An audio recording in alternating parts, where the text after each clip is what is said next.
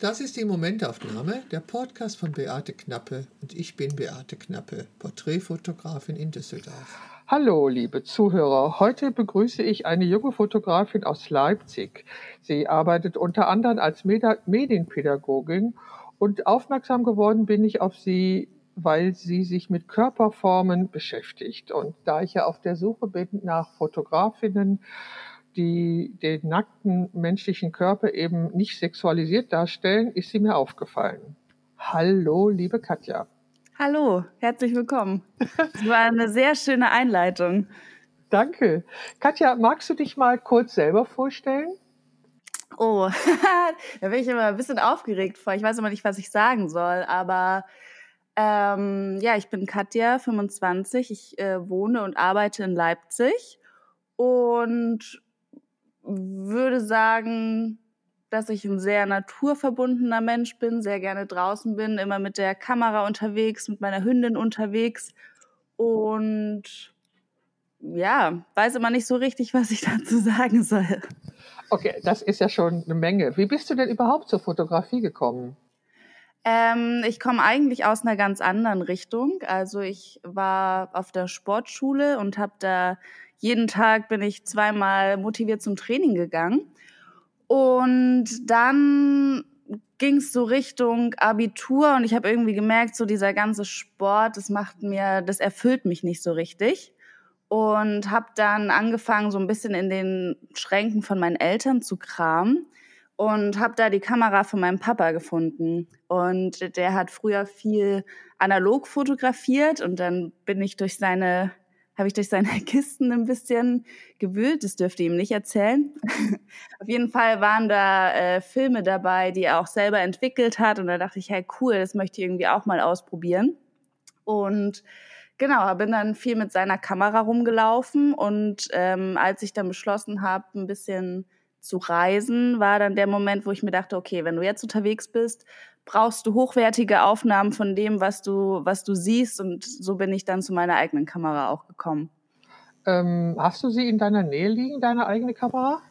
Es ist mittlerweile ein anderes Modell und sie ist gut verwahrt im Schrank, weil es ist so mein kleines Baby, da darf kein Staubkorn draufkommen. Okay, sonst hätte ich dich nämlich gefragt, welches das letzte Bild ist, das du gemacht hast, was noch auf der Kamera ist.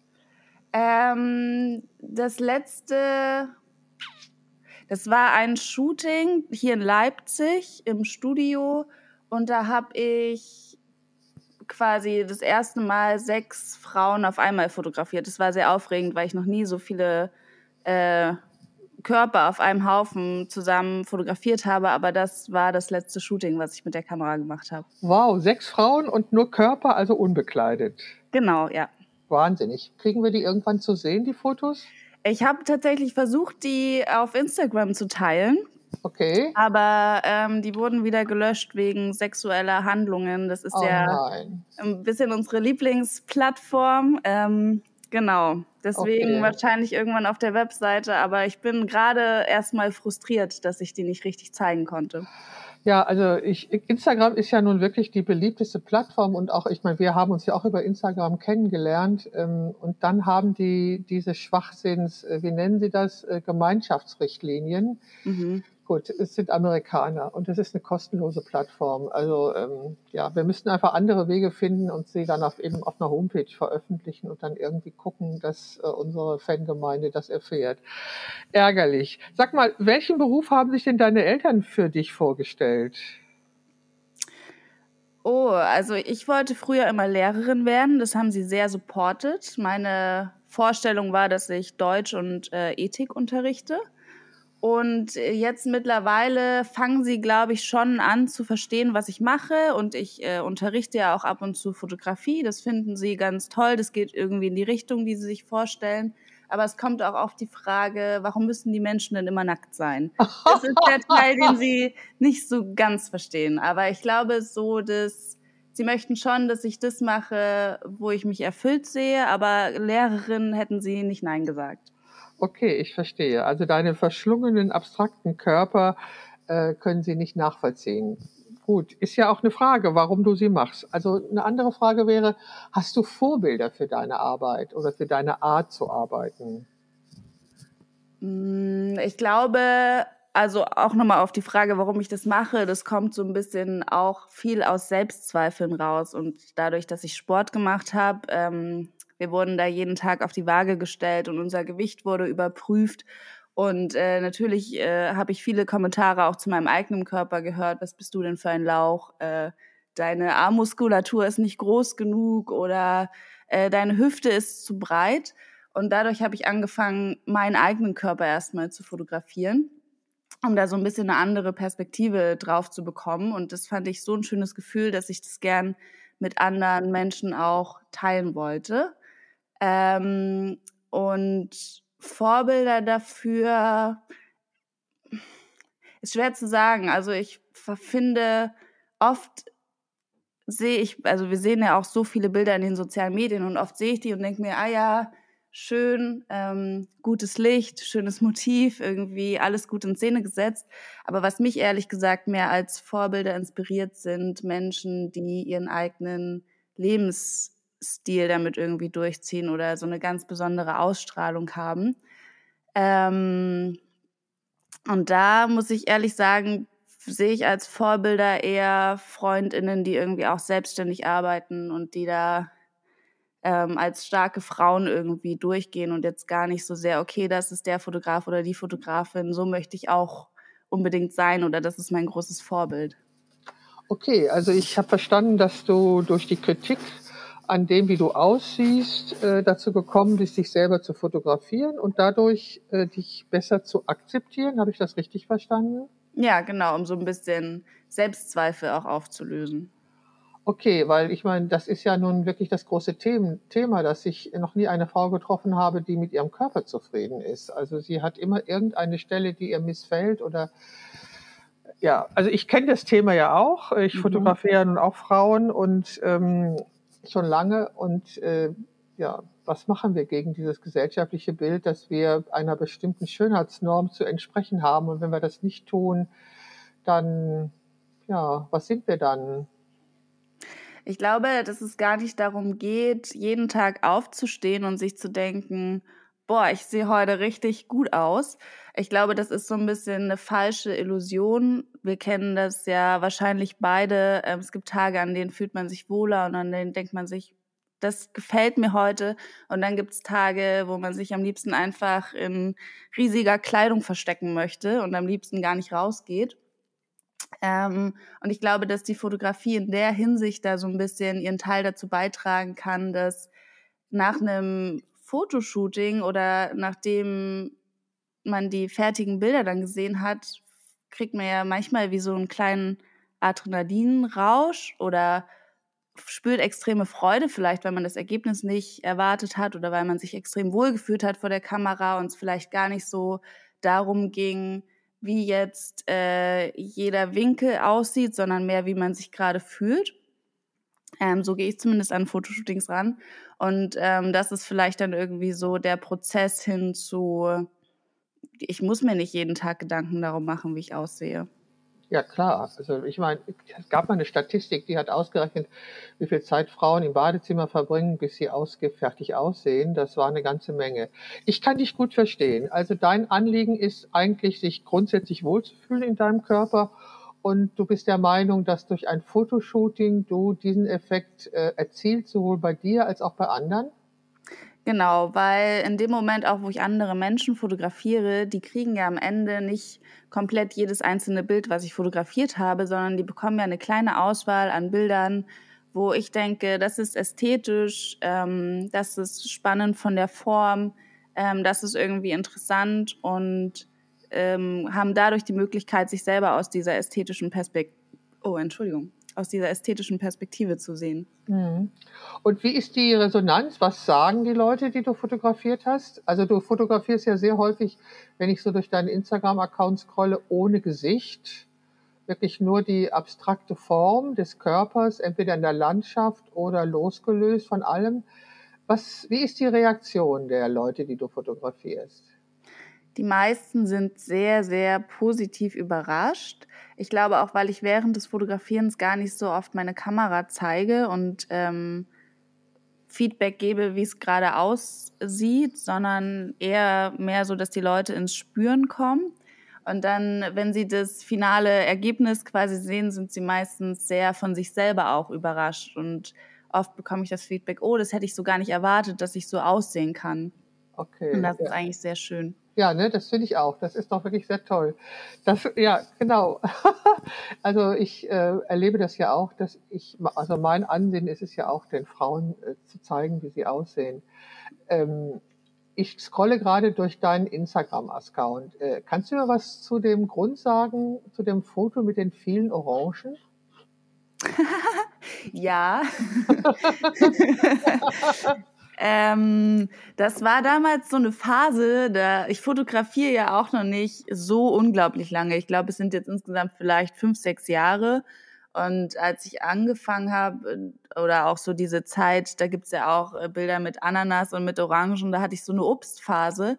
Und es ist so ein bisschen daraus entstanden, dass ich mich unglaublich gelangweilt habe vor dem, was ich mache, weil ich selber noch nicht so richtig wusste, in welche Richtung das gehen soll.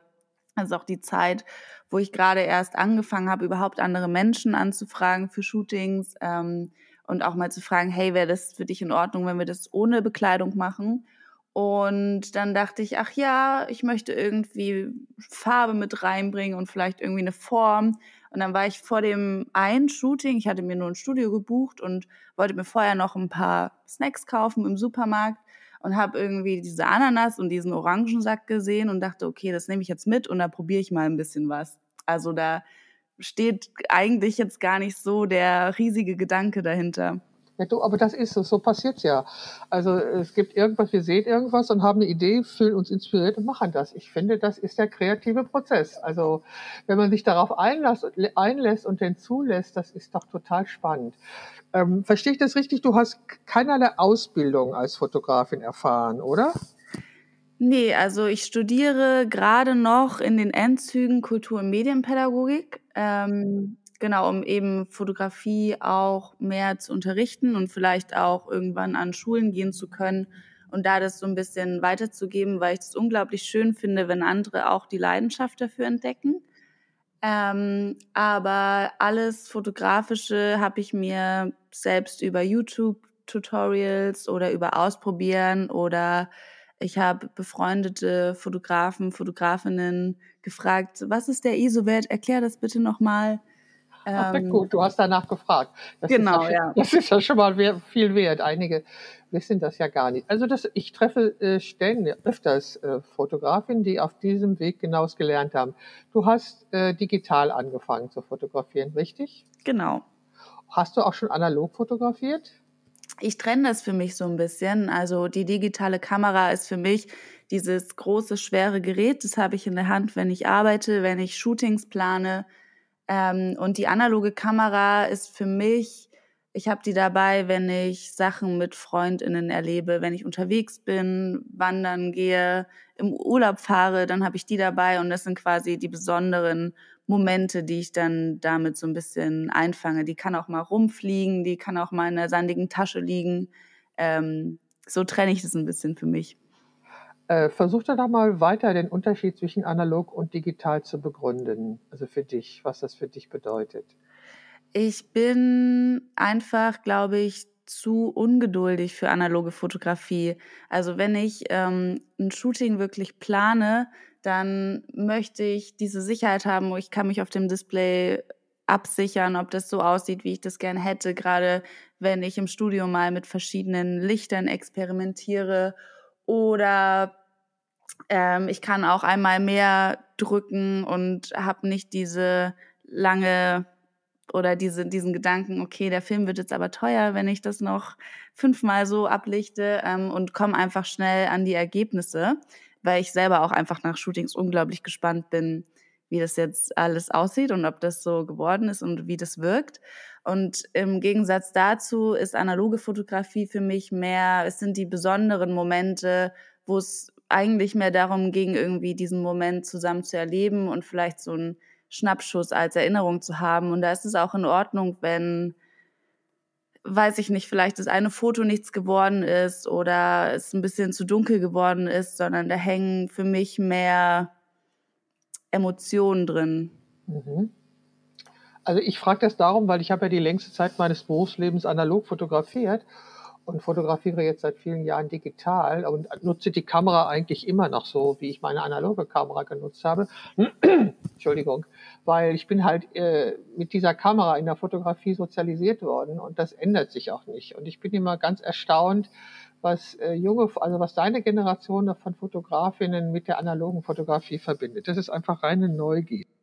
Ich kann das, ich kann das sehr gut verstehen. Ich habe auch wirklich versucht, dem eine Chance zu geben, weil ich das unglaublich schön finde, sich mehr Zeit dafür zu nehmen.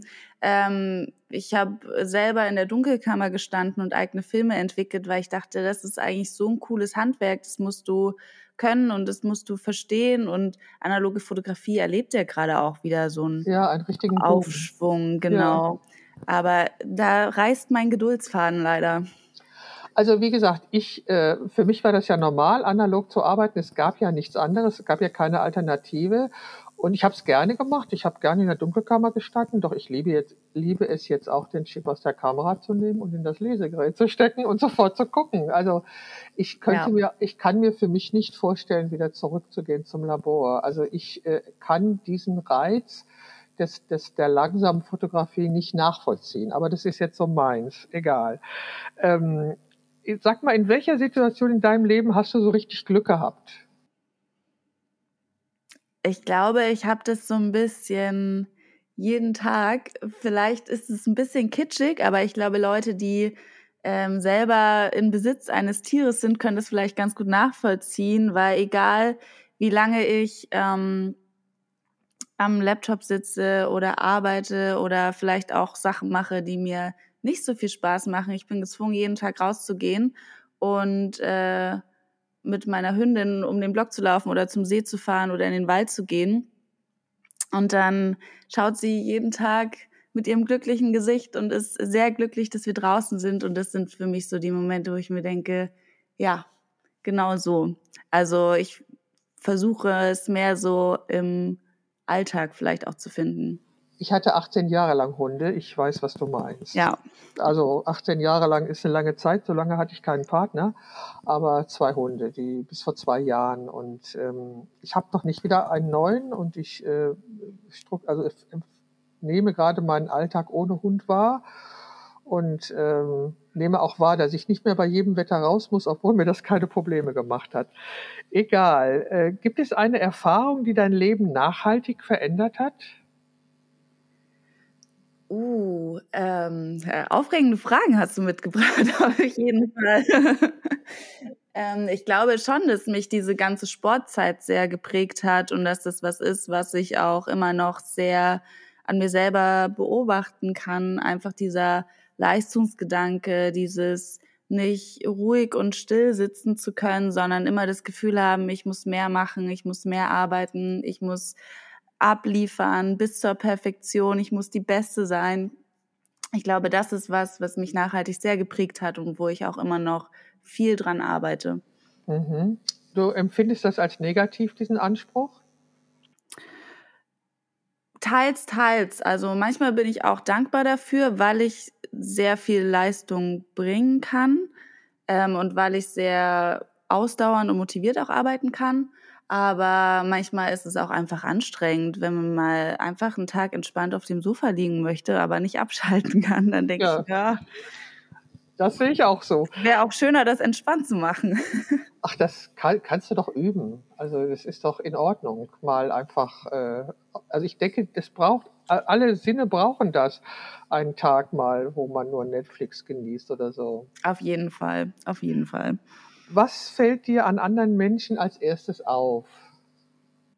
Hm, ich glaube, ich bin eine sehr, sehr empathische Person, die sehr viel über Gefühle ausmacht. Und das finde ich auch beim Fotografieren ganz spannend, weil ich manchmal das Gefühl habe, ich schaue gar nicht so richtig hin, sondern nehme das mehr über ganz andere Sinne wahr. Und das ist auch was, was mir bei anderen Personen als erstes auffällt. Es ist nicht, wie sieht sie aus oder wie gibt sie sich oder was sagt sie, sondern was habe ich für ein Gefühl mit dieser Person? Fühle ich mich wohl? Strahlt sie was aus? Ähm, oder fühle ich mich nicht so wohl? Okay, sprichst du die Leute an, die du fotografieren möchtest, oder kommen sie zu dir? Teils, teils. Also das ist sehr unterschiedlich. Und mittlerweile habe ich auch so einen guten Freundinnenkreis, die ich immer wieder überreden kann. Komm, äh, leg dich noch mal in diese Steinspalte, auch wenn es sehr unbequem ist. Und das ist einfach sehr schön, weil das natürlich dann vertrauteres Arbeiten wird, wenn man sich schon kennt. Apropos Steinspalte, was ist die Faszination von dieser kargen, steinischen Landschaft und nackten Körpern? Ich glaube, es ist so ein bisschen daraus entstanden, ich bin ein sehr, sehr naturverbundener Mensch und ich bin unglaublich gern draußen und mich stört es auch, in der Stadt zu wohnen, zwischen Betonstraßen mit viel Lärm. Und ich habe da auch das Gefühl, jetzt wird hier direkt bei mir vom Fenster gekerchert. Ich hoffe, es ist nicht zu laut. Ich höre hör nichts, ich höre gerade nichts. Also okay. keine Sorge. Sehr gut. Ähm, genau, und ich glaube, dass wir uns sehr von dieser Natürlichkeit auch entfremden. Und eigentlich ist es daraus entstanden, Ausflüge zu machen und Formen zu erkunden und dabei irgendwie zu fotografieren und dann diese Körper einzufügen. Aber ich glaube, im Endeffekt ähm, sind es ja auch, also gerade diese Steinspalten, das sind ja oft alte Tagebauten.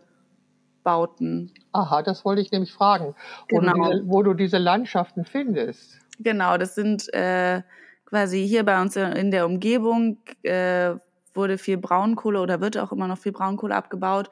Und äh, wir schmuggeln uns da manchmal auf die Gelände. Und das finde ich eigentlich ganz spannend, weil das ähm, fast so mondlandschaftsmäßig aussieht, aber ja trotzdem Natur ist, die irgendwie vom Menschen schon zerstört wurde ähm, oder irgendwie beeinflusst wurde. Und was es macht, wenn man aber diesen Menschen dann seiner Zerbrechlichkeit da irgendwie reinlegt. Mhm. Und du fotografierst auch gerne bei Sonnenuntergängen oder bei verschwindendem Licht. Ja, das hat, glaube ich, einfach damit zu tun, dass ähm, wir uns schöne Ausflüge machen, wenn ich mal draußen fotografiere. Wir dann meistens im Sonnenuntergang sitzen, eine Limo trinken, äh, okay. uns umgucken und ähm, eine gute Zeit haben. Und diese Fotos am Meer, wo ist das? Das ist bei einer sehr, sehr guten Freundin.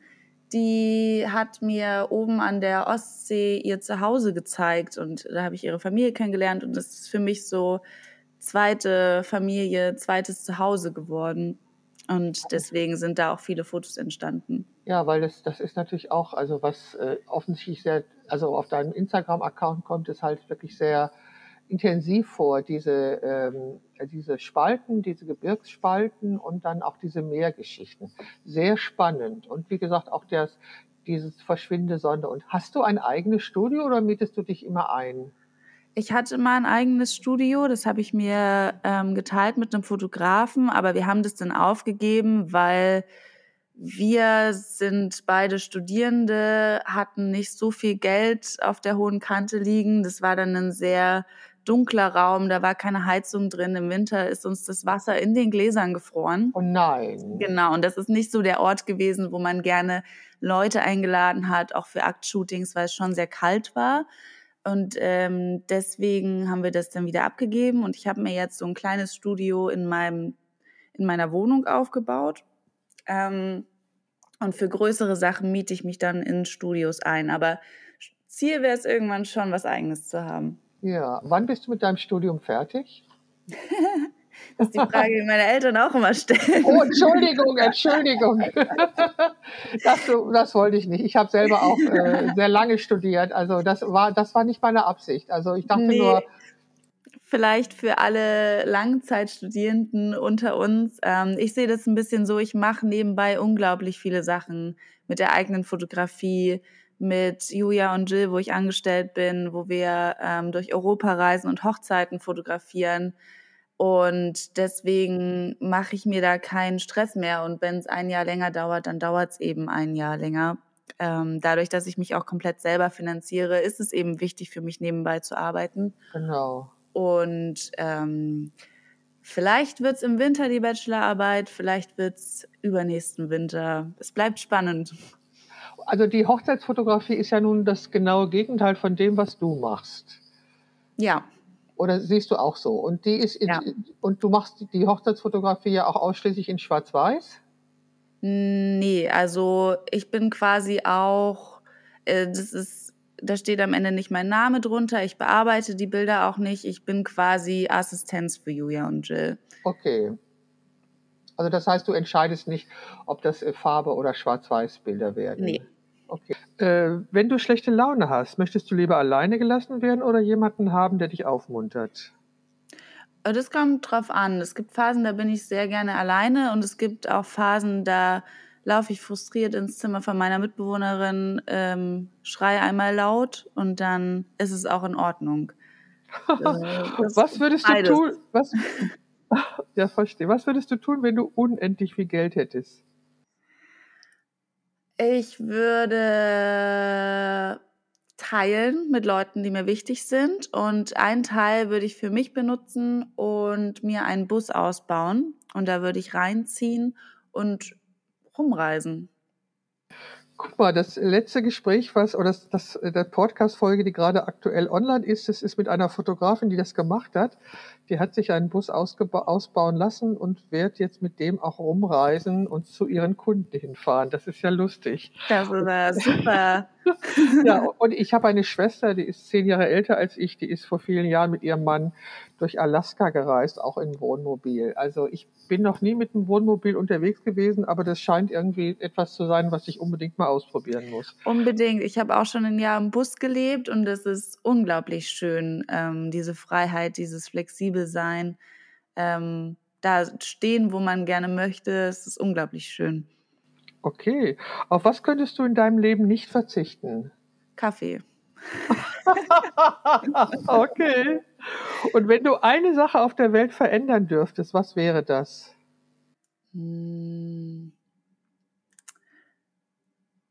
Ich glaube, ich würde die Welt weniger besiedeln, mit weniger Menschen und die Natur zurückkommen lassen. Und wo willst du die Menschen hintun, die zu viel sind? Also es muss auch funktionieren, das, was ich verändern möchte. Also es wäre jetzt, glaube ich, eher so ein, so ein Wunschdenken, dass vielleicht an sich gar nicht so viele da wären. Okay, dann passt die nächste Frage zu. Gibt es etwas, wovon du schon lange träumst, dich aber noch nicht getraut hast zu tun? Hm. Ich glaube wirklich dieses Bus ausbauen und losziehen. Weil es ist ja trotzdem verbunden mit sehr, sehr vielen Ängsten. Ähm, gerade wenn man das äh, als Frau alleine macht. Äh, ich Und- glaube, Und du Mhm. hast es vor, als Frau alleine zu machen? ja. Okay. Ja, super. Kannst du äh, sagen oder was hat deiner Meinung nach die Fotografieentwicklung am stärksten beeinflusst? Oder gibt es gerade aktuelle Geschichten, die du ganz wichtig findest für die Entwicklung der Fotografie insgesamt?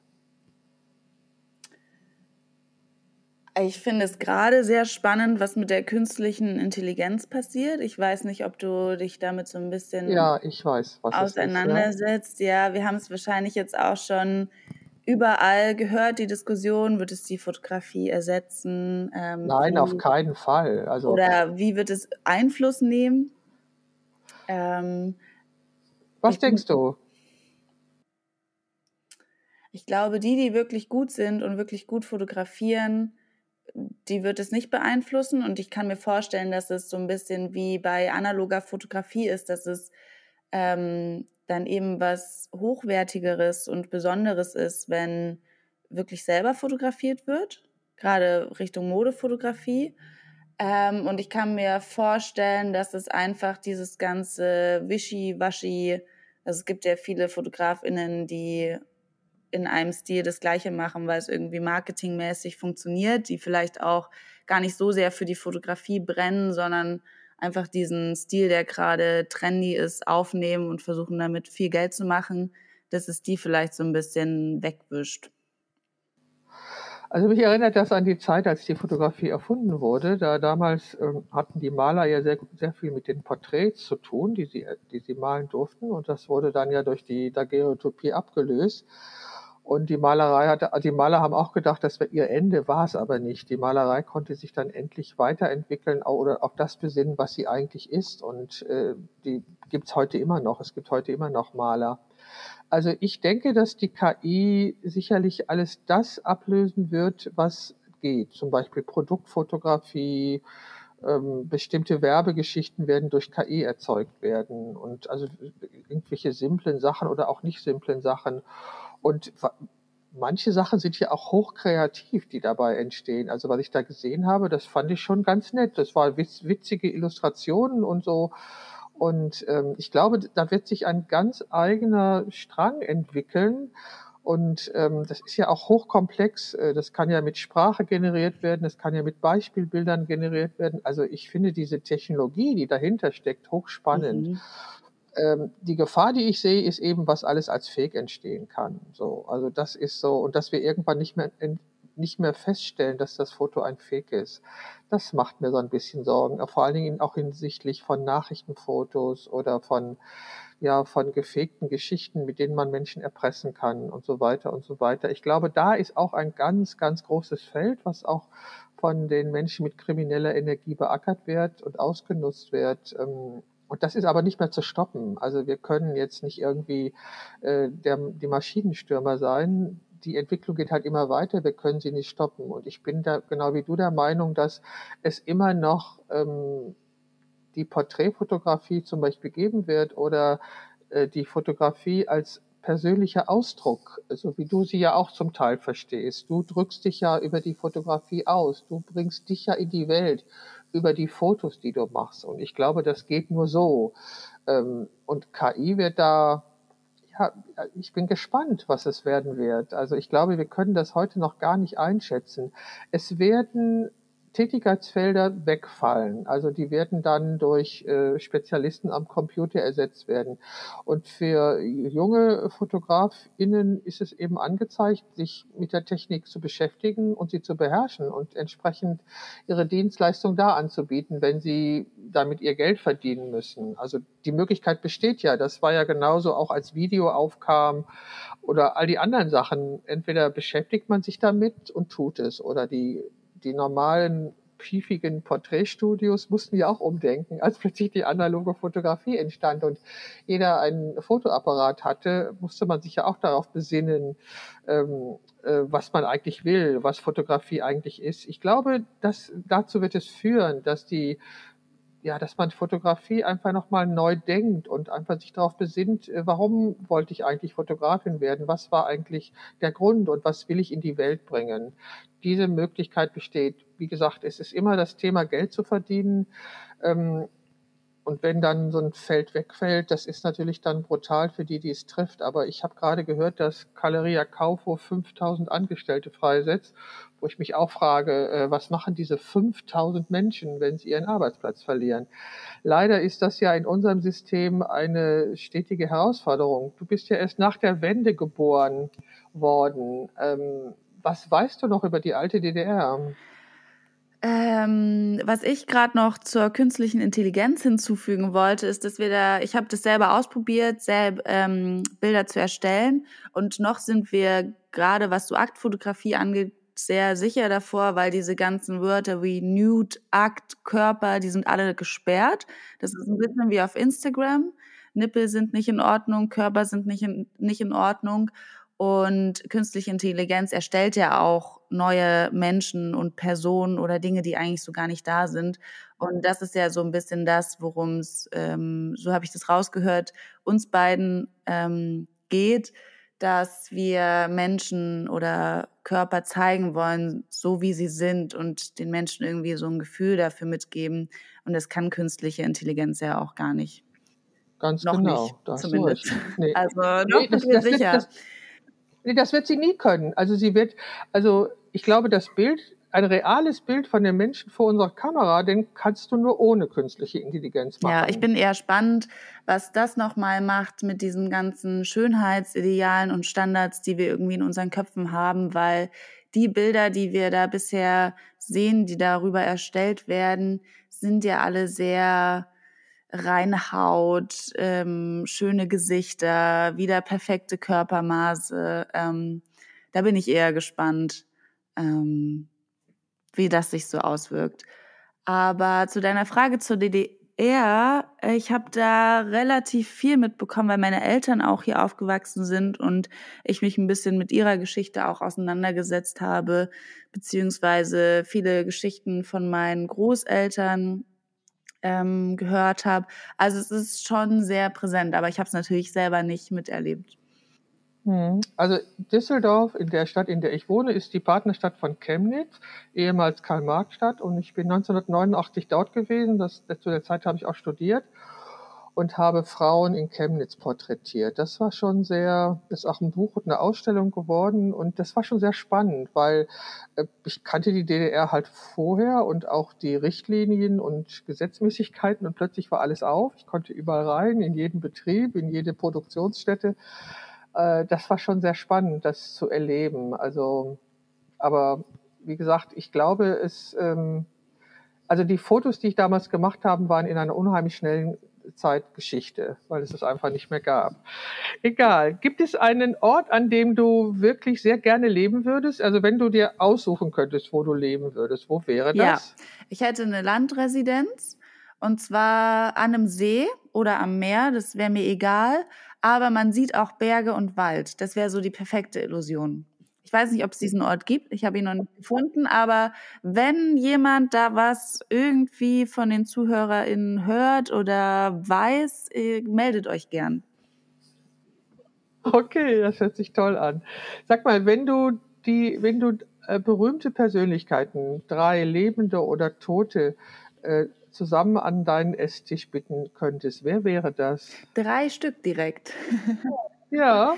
ähm, ich würde unglaublich gerne, einfach weil es mich selber nicht so richtig loslässt, ähm, beziehungsweise jetzt läuft es ja auch gerade wieder, ich würde unglaublich gerne mal Heidi Klum treffen. Irgendwie hat sie so einen Reiz auf mich, dass ich mich frage, ähm, wie viel spielst du, wie viel ist echt? Hast du Emotionen? Das würde ich gern mal privat, persönlich untersuchen. Ähm, und dazu setzen, huh, weiß ich gar nicht so richtig. Kann ich nicht so richtig beantworten. Aber ich glaube, Heidi Klum würde mir reichen. Ich glaube, ich würde auch mal mit ihr gern über Körper sprechen. Okay, was kannst du dir vorstellen, was sie da für eine Meinung hat? Ähm, es, ich glaube, es kommt ein bisschen drauf an, wie sehr man an sie rankommt. Also ich glaube, sie hat eine sehr oberflächliche Meinung, die sie oder eine nach außen getragene Meinung, die sie auch den Medien erzählt und die man jetzt auch irgendwie in ihrer Show sehen kann. Ja, es muss Diversität geben, aber es darf nicht zu weit gehen und eigentlich habe ich da auch nicht so richtig Lust drauf. Eigentlich finde ich ähm, das Schönheitsideal, was in den Medien gezeigt wird, schon gut so wie es ist, aber es ist gerade irgendwie ein Trend, deswegen machen wir da mal mit. Ähm, sowas könnte ich mir vorstellen, dass sie sich da irgendwie versucht rauszureden. Aber ich weiß es nicht. Vielleicht ist es auch äh, ein zu schnelles Urteil. Okay, kommen wir doch mal zu dem Thema Selbstporträt. Ich habe gesehen, dass du an einem Buch mitgearbeitet hast zum Thema Selbstporträt. Genau. Ähm, du hast schon zu Anfang gesagt, das hast du angefangen, um eine Meinung zu deinem eigenen Körper zu bekommen. Mhm. Richtig? Ja. Ähm, erzähl doch mal, also darüber, was du empfunden hast, was du für Selbstporträts gemacht hast, was du raten würdest, warum man Selbstporträts machen sollte und so weiter.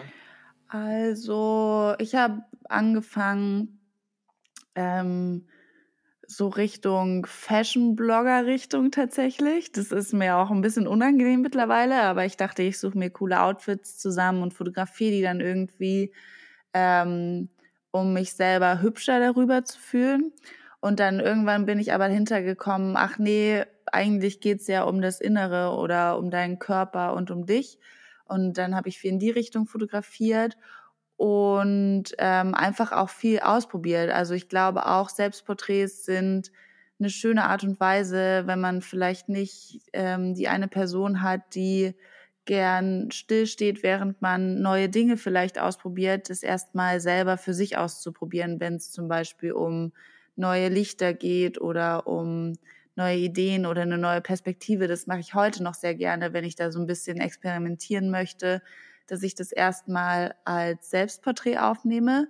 weil ich dann einfach mit einer anderen Person besser weiß, wie sind meine Handgriffe, was mache ich jetzt und mich mehr auf die Person konzentrieren kann und auf das Gefühl, was ich ihr gebe.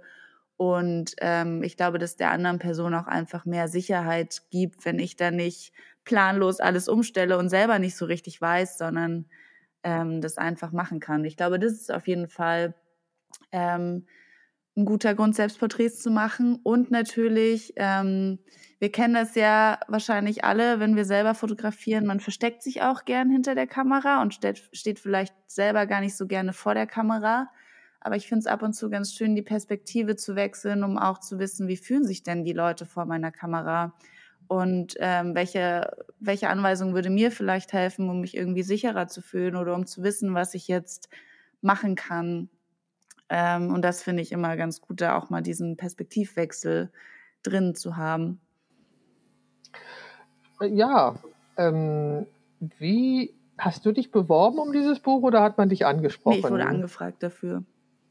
Ist ja wahnsinnig. Und du hattest auch schon Fotos in einer New Yorker Ausstellung hängen, die hängt gerade zur Zeit, richtig? Genau, das war letztes Wochenende hing das. Ähm, das ist ein Italiener und der hat quasi dieses äh, Imagination Paris gegründet und macht Ausstellungen in Paris, Mailand, New York.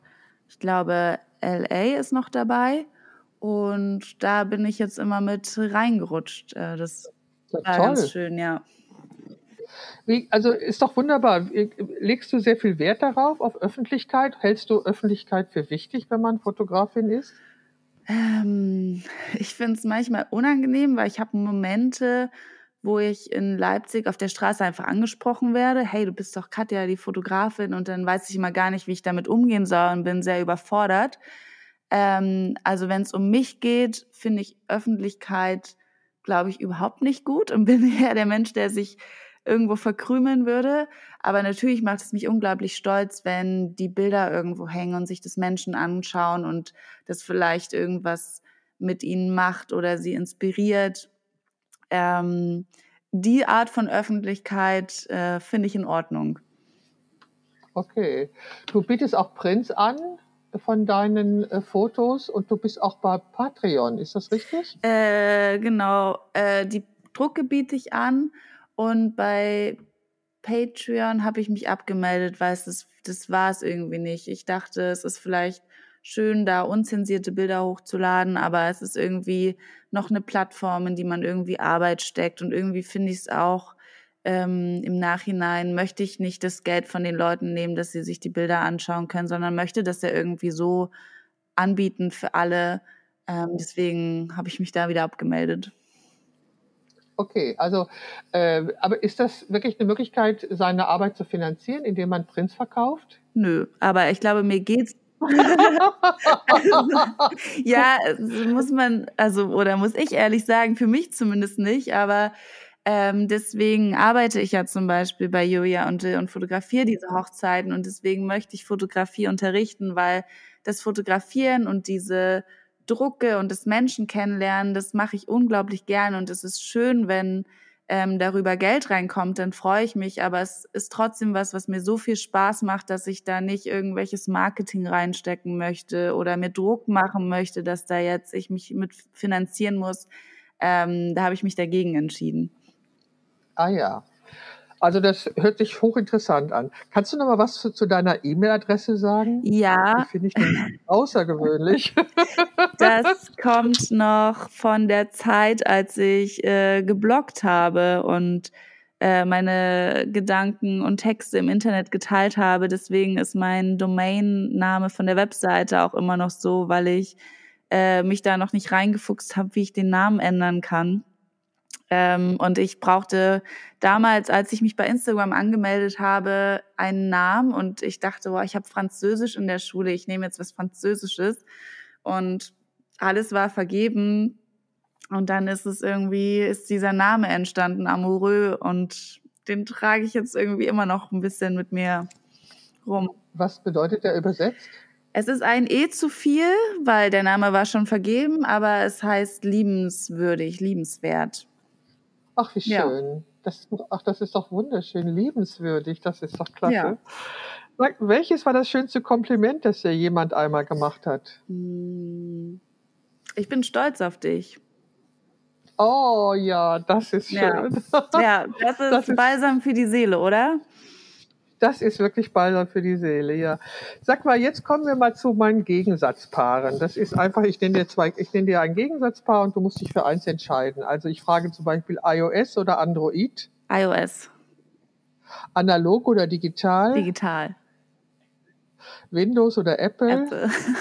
Richtiges Markenopfer. Du, ich, ich, äh, Apple ist einfach, war von Anfang an einfach besser für die Daten, die wir erzeugen. Also da gibt's äh, wirklich äh, keine, also da gibt's, muss man sich nicht für entschuldigen, finde ja, ich. wenn man sich auch Ähm, einmal dran gewöhnt hat, ist es schwierig, finde ich. Ja, ich komme mit Windows nicht mehr klar. Also ich habe natürlich mit Windows angefangen, weil ich ja schon ja so lange so alt wie du bist äh, im Internet bin, aber ähm, irgendwann war klar, dass, es, dass Apple einfach eine andere anderen ähm, Architektur hat, die einfach unseren, mit unseren Daten anders umgeht. Und wenn du einmal Apple hast, dann ist es natürlich besser, das irgendwie alles zu vernetzen. Egal, ich will jetzt keine Werbung machen. Die wahre Genau. Liebe oder ein Sechser im Lo die wahre Liebe oder ein Sechser im Lotto? Uh, die wahre Liebe, glaube ich. Ich glaube, die Hoffnung ist noch nicht Oh, aufgegeben. Wollte ich auch, aber du bist erst 25, du darfst doch noch romantisch sein. Also ich bin es das immer ist, noch. Also ja, aber das ist so schwierig in dieser ganzen Online-Dating-Zeit. Es macht nicht mehr so viel Spaß. Ja gut, das habe ich Gott sei Dank nie kennengelernt. Und dann Ja. werde ich mich auch, glaube ich, nicht mehr reinbegeben. Ja, das, das glaube ich dir. Glück gehabt. Aber, aber- ja, das, aber das ist ein, das ist wahrscheinlich ein, ein extra Podcast, wäre das wert, diese Dating, diese Online-Dating-Geschichte. Es ist ja irgendwie sehr spannend. Es ist ja auch, es gehört ja zum Alltag dazu, wie Essen und Trinken, habe ich manchmal das Gefühl. Und ähm, ja, stelle ich mir auch nicht leicht vor. Ja. Okay, gesund, gesund oder lecker beim Essen? Für mich geht es Hand in Hand. Ich bin auch eher so eine Salatsnackerin oder mal eine Möhre oder ein Kohlrabi. Also Okay. Bist du eher ein Morgen- oder ein Abendmensch? abends. Farbe oder Schwarz-Weiß? Äh, kommt aufs Bild drauf an. Es geht ja ums Foto, ne? Ähm, Ja, äh, egal. Darfst auch passen, du darfst auch passen. Ja, passt. Okay, Fotobuch, Fotobuch oder Ausstellung? Äh, Ausstellung, Studio oder On-Location? Location, Zoom oder Festbrennweite? Festbrennweite. 35 Millimeter, beste Festbrennweite. Okay. Blitzanlage oder Tageslicht? Mm, kommt auch drauf an, aber wenn wir bei der Location bleiben, dann Tageslicht. Geplant oder spontan?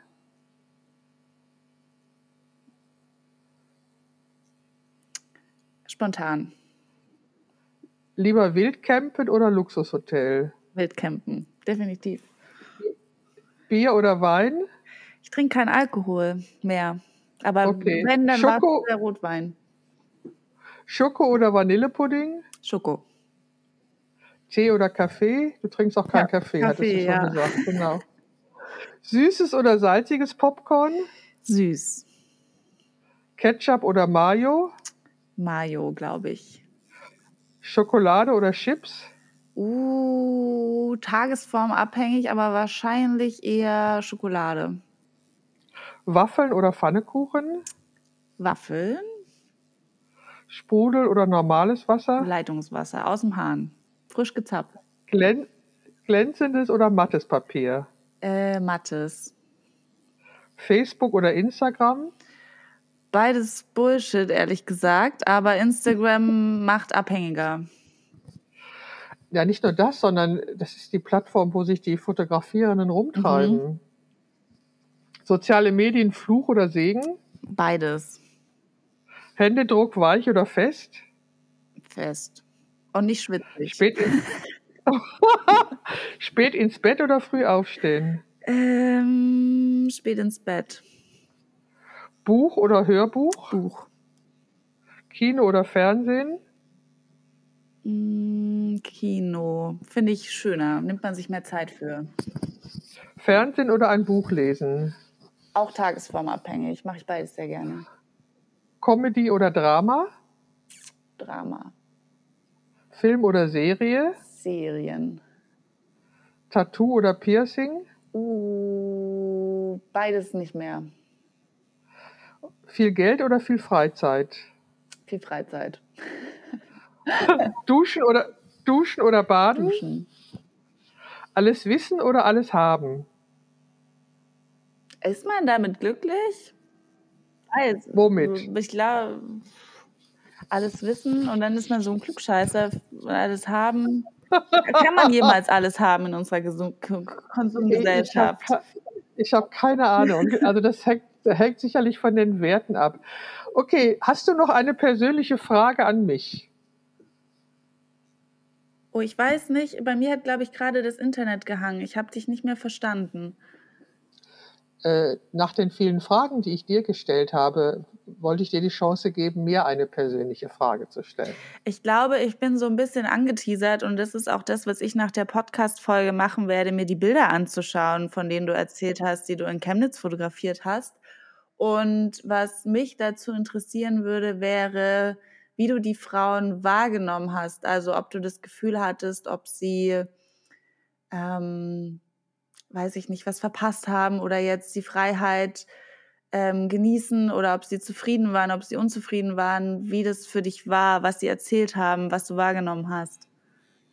Also das war 1989 und einige der Fotos siehst du auf meiner Seite äh, knappe 70. So hieß meine Retrospektive vor drei Jahren. Und äh, da siehst du einige Bilder davon. Also, das war ja gerade passiert. Also, das hatte sich ja noch nicht wahnsinnig viel verändert. Es war ja nur eine totale Verunsicherung und alles war neu.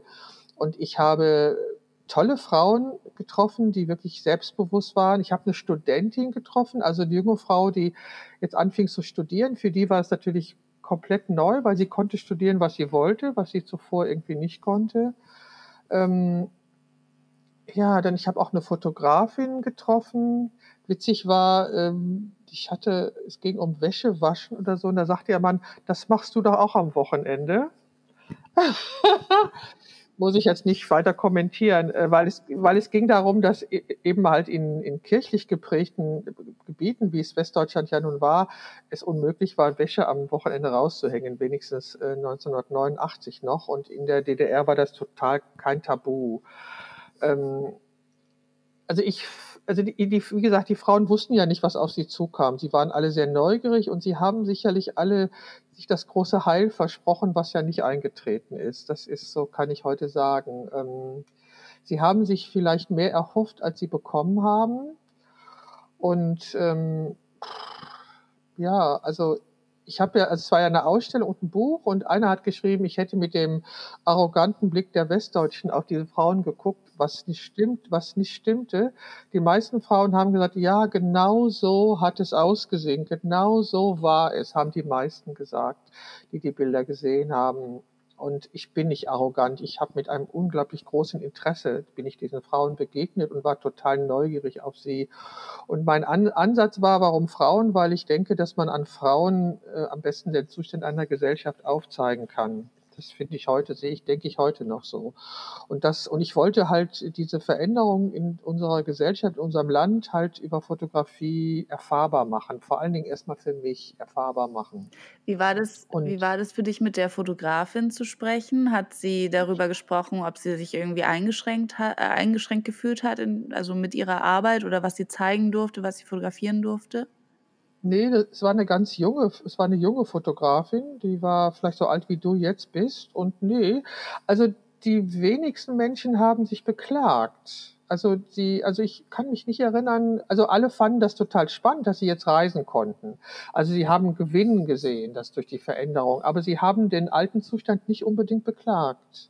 Nee, kann ich mich nicht dran erinnern. Also sie hatten ja alle ihr Auskommen, sie hatten alle ihre Wohnung, ihre Freunde und ähm, Nee, also an beklagt kann ich mich nicht. Gut, ich habe natürlich auch Frauen vom runden Tisch getroffen, die wirklich ja nun auch ähm, aktiv an der Veränderung mitgearbeitet haben. Ähm, aber die waren halt damit beschäftigt, was sie getan hatten. Und äh, weil sie das getan haben, war ja klar, weil welche Kritik sie hatten. Aber dass sie jetzt so geklagt haben, kann ich mich nicht erinnern. So, also es gab, wie gesagt, Frauen, die aktiv an der Veränderung mitgearbeitet haben, die gespannt waren, was kommen würde Und also ich war ja in der Baumwollspinnerei, also etwas, was ich nur aus den Fotos meiner Kommilitonen kannte, die in Indien waren. Also ich glaube, es gab in ganz Europa keine Baumwollspinnerei mehr, aber es gab eine in Chemnitz. Und äh, die war natürlich wirklich Wochen nachdem ich die Fotos gemacht habe, Geschichte, weil die natürlich übernommen und dann geschlossen worden ist. Also was dann passiert ist, auch nach 89, das fand ich wirklich sehr, sehr fragwürdig. Also die Westdeutschen sind wie die Heuschrecken über dieses Land hereingefallen und haben es quasi übernommen. Also das, so habe ich das wahrgenommen von außen. Und ähm, da sind viele Träume natürlich kaputt gegangen oder haben sich nicht erfüllt. Und als ich das zweite Mal da war, was mich sehr erschrocken hat, waren die vielen westdeutschen Autos, die auf den Straßen waren und die die Straßen hochgefährlich machten.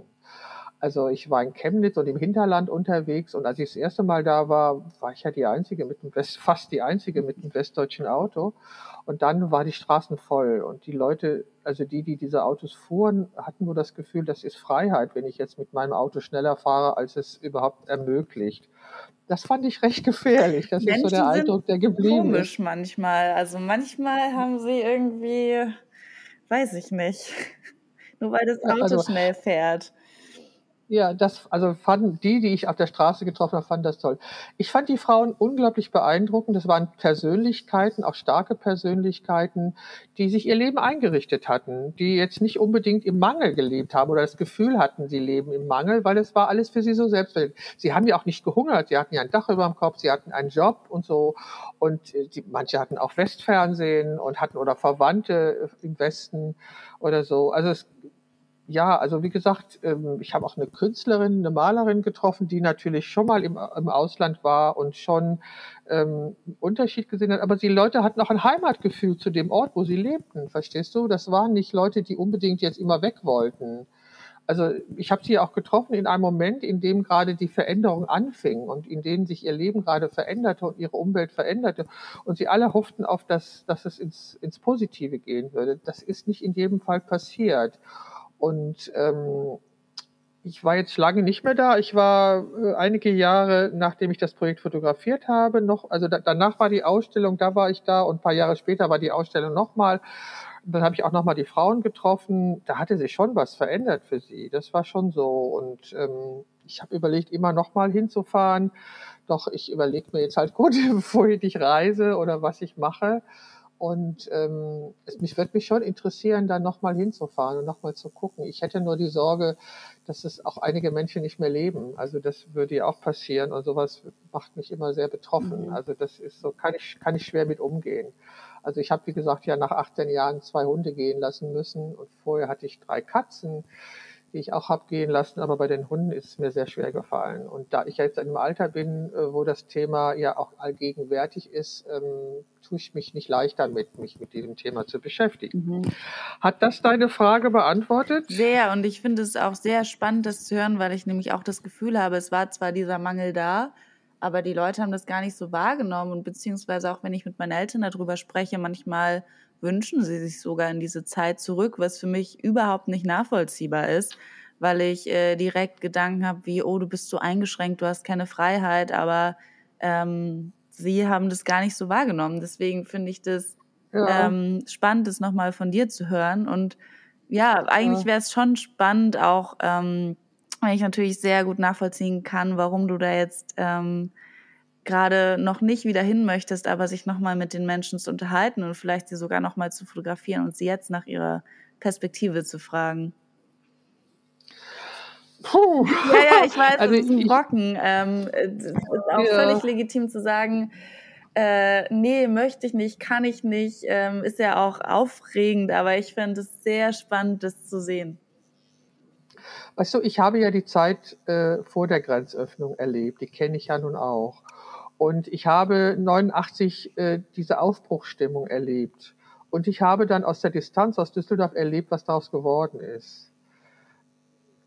Also das ist, die Summe von dem ist ja wirklich kein Ruhmesblatt für Westdeutschland. Und ähm, ja, also von daher, verstehst du mein, mein, mein zögerlich sein? Ich kann mir natürlich einige Antworten einfach, äh, äh, weiß ich, wie die lauten oder wie die sind. Das kann ich mir ja vorstellen, aufgrund dessen, was ich erlebt habe. Also guck mal, du bist weit nach der Wende geboren. Also da war die Wende schon fünf, sechs Jahre alt, dass du geboren bist. Und äh, du bist in einer komplett anderen Zeit aufgewachsen, als die Leute, die ich dort getroffen habe. Und ähm, ich, also ich denke, da muss noch ganz viel Aufarbeitung betrieben werden. Und wenn ich mir vorstelle oder wenn ich mir ansehe, wie Amerika äh, aufarbeitet, wie sie mit ihren indigenen Völkern umgegangen sind, dann kann das noch eine Zeit lang dauern, bis wir wirklich ja das alles aufarbeiten, was da so alles gewesen ist. Das dauert sicherlich noch was. Ist auch jetzt gerade nicht so mein vorrangiges Thema. Also ich äh, werde in diesem Jahr nach Berlin fahren für ein paar Tage, weil es doch die unglaublich viele Galerien gibt und ganz viele Museen mit Fotografie und da ich jetzt ja keine Hunde mehr habe, bin ich ja etwas freier in meiner Zeitgestaltung und das werde ich sehr genießen, mir das anzugucken, die, die zahlreichen Ausstellungen, die es da gibt und Museen mit Fotografie und so. Das äh, genieße ich sehr. Wann ich mal wieder nach Chemnitz komme, weiß ich gar nicht. Also das steht gerade nicht auf meinem Plan. Alles, alles zu seiner Zeit. Das wäre vielleicht eine ja. schöne abschließende Frage. Was wird dein nächstes Fotoprojekt? Woran arbeitest du also gerade? Also ja, ich arbeite gerade an einem Buch, ähm, wo ich äh, meine aktuell entstandenen Objekte, ich weiß gar nicht, wie ich dazu gekommen bin, ich, äh, ich hatte nie Stillleben auf meiner Agenda. Ich habe aber jetzt, hatte mich im Januar inspirieren lassen und habe angefangen, Gegenstände zu fotografieren. Und ich möchte diese Gegenstände mit Porträts kombinieren. Also nicht nur mit Porträts, sondern auch mit einigen meiner Aktfotos. Das ist gerade das, das Projekt, an dem ich arbeite. Ähm, ich habe auch noch Projekte davor, ich Frauen fotografiere, eben auch, Entschuldigung, ohne Klamotten. Und ähm, das ist gerade das, was, was mich aktuell beschäftigt, umtreibt, mir schlaflose Nächte bereitet. Und äh, ja, also ein Buch zu gestalten ist natürlich ähm, nicht so einfach. Also das ist, äh, und gerade so, also so so unterschiedliche Sujets zusammenzupacken. Es fun sie funktionieren.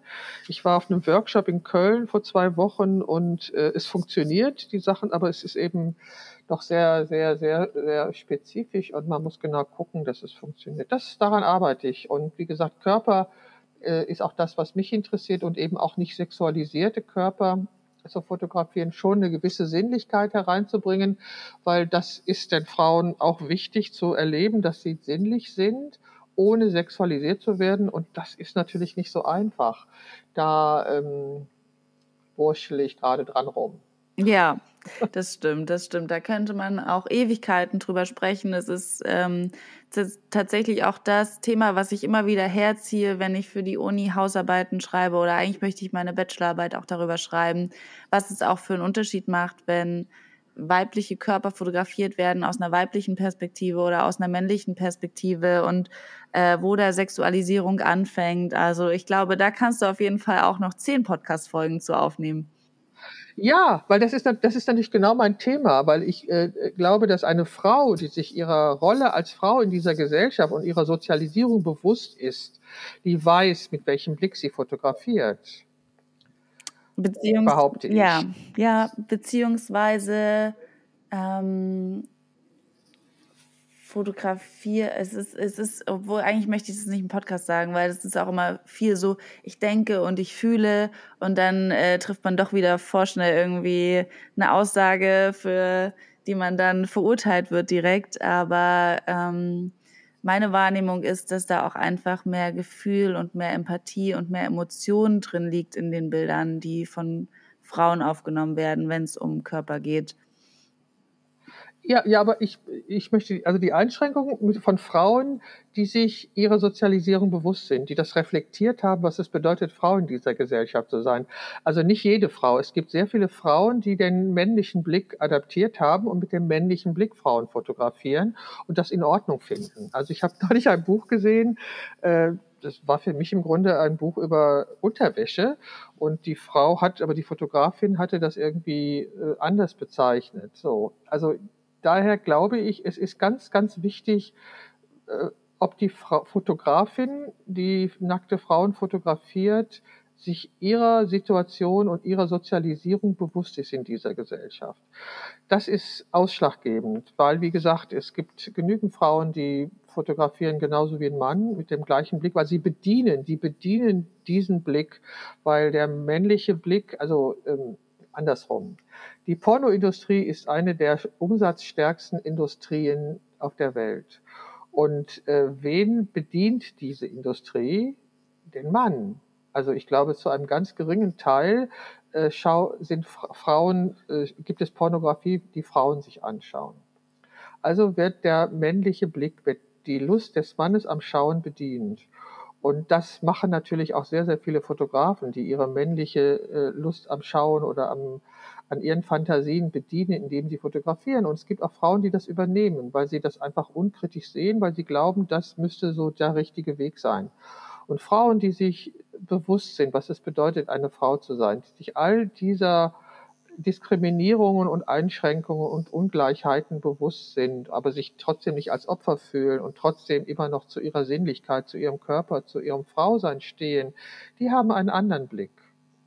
Also ich bin ja nun auch eine Feministin der 80er Jahre und ich musste jetzt auch lernen, umzudenken. Ich habe zum Beispiel eine Enkeltochter, die sich weigert, Hosen zu tragen die, sie hat dafür kein Vorbild. Weder ihre Mutter noch ihre Großmütter sind Kleiderträgerinnen, ja, also so. Und sie hat einen Bruder, der vollkommen anders tickt. Also ich äh, musste durchaus feststellen, dass die Gene durchaus Einfluss darauf haben. Oder was es auch immer ist, was dieses kleine Mädchen, die unglaublich selbstbewusst ist und sehr stark und genau weiß, was sie will, veranlasst zu sagen, sie trägt nur Kleider. So, also keine Ahnung, wo das herkommt, weil sie hat kein Vorbild dafür. Also, so, und ich habe vor, ähm, nicht voriges Jahr, vor zwei Jahren habe ich ein Projekt fotografiert, das hieß das göttlich-weibliche.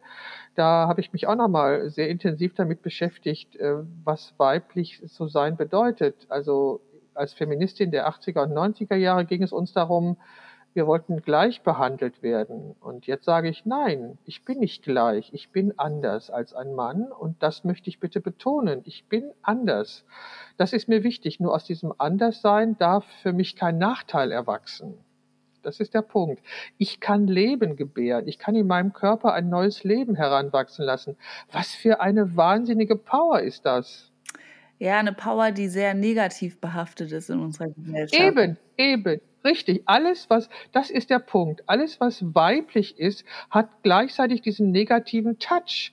Also was ich, was, was unfassbar ist, dass es so ist, weil ohne uns Frauen gäbe es keine Menschheit. Ja, weil es, ähm, glaube ich, viel auch darum geht, in unserer Gesellschaft immer zu funktionieren und immer abzuliefern. Und wenn du natürlich einmal im Monat vielleicht ähm, schwächer bist, Ausfällt. genau, dann, dann, dann ist das eben dieses Schwachsein, dieses Nicht-Funktionieren. Und ich glaube, da muss auch noch Umdenken passieren, dass das was sehr Starkes und Schönes ist. Ja, natürlich.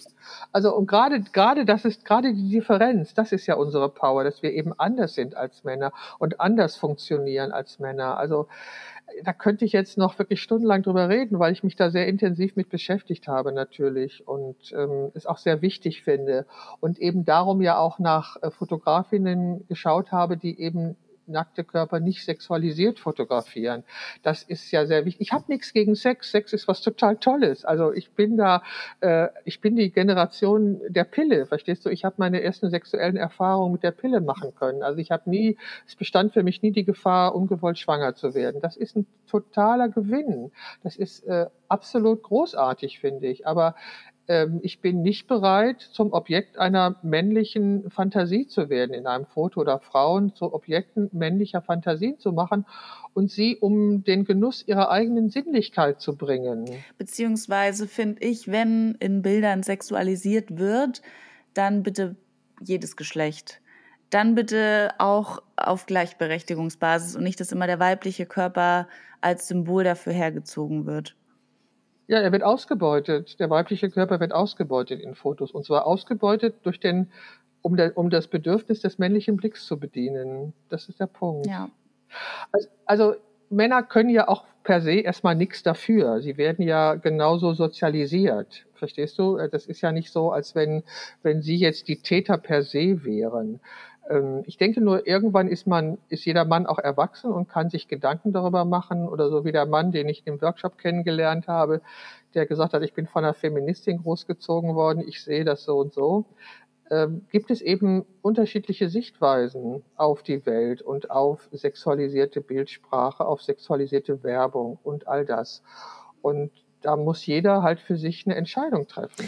Eben, und ich wollte auch sagen, dass man ähm, natürlich jetzt nicht sagen kann, der Mann ist schuld und äh, da irgendwie Schuldzuweisungen machen kann, aber dass jeder Mensch, der irgendwann an einem Punkt ist, eigene Entscheidungen zu treffen und das vielleicht auch einfach für sich zu reflektieren und ähm, vielleicht neue Blickwinkel zu finden und anders damit umzugehen. Also ich würde Ihnen das jetzt mhm. auch nicht komplett ähm, ja, wie soll ich sagen, abschreiben, dass sie keine, keine Schuld tragen, dass sie ja nichts dafür können und vielleicht dann sogar in so eine Art Mitleid gehen, oh nein, aber das ist ja die Gesellschaft und die Erziehung und nee, ich finde, sie können da schon eigenständige Entscheidungen treffen und auch Frauen in ihrer Weiblichkeit und im Feminismus supporten und unterstützen und dabei sein. Da stimme ich dir voll zu. Das finde ich ein total wunderbares Schlusswort. Sehr gut.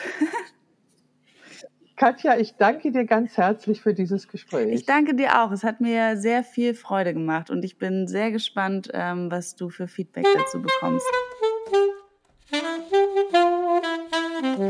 Das war sie, die Momentaufnahme mit Katja Heinemann, einer jungen Fotografin aus Leipzig. Und ich freue mich sehr, dass du bis hierhin zugehört hast und würde mich freuen, wenn du auch das nächste Mal wieder dabei bist. Wenn es heißt, dies ist die Momentaufnahme, der Podcast von Beate Knappe.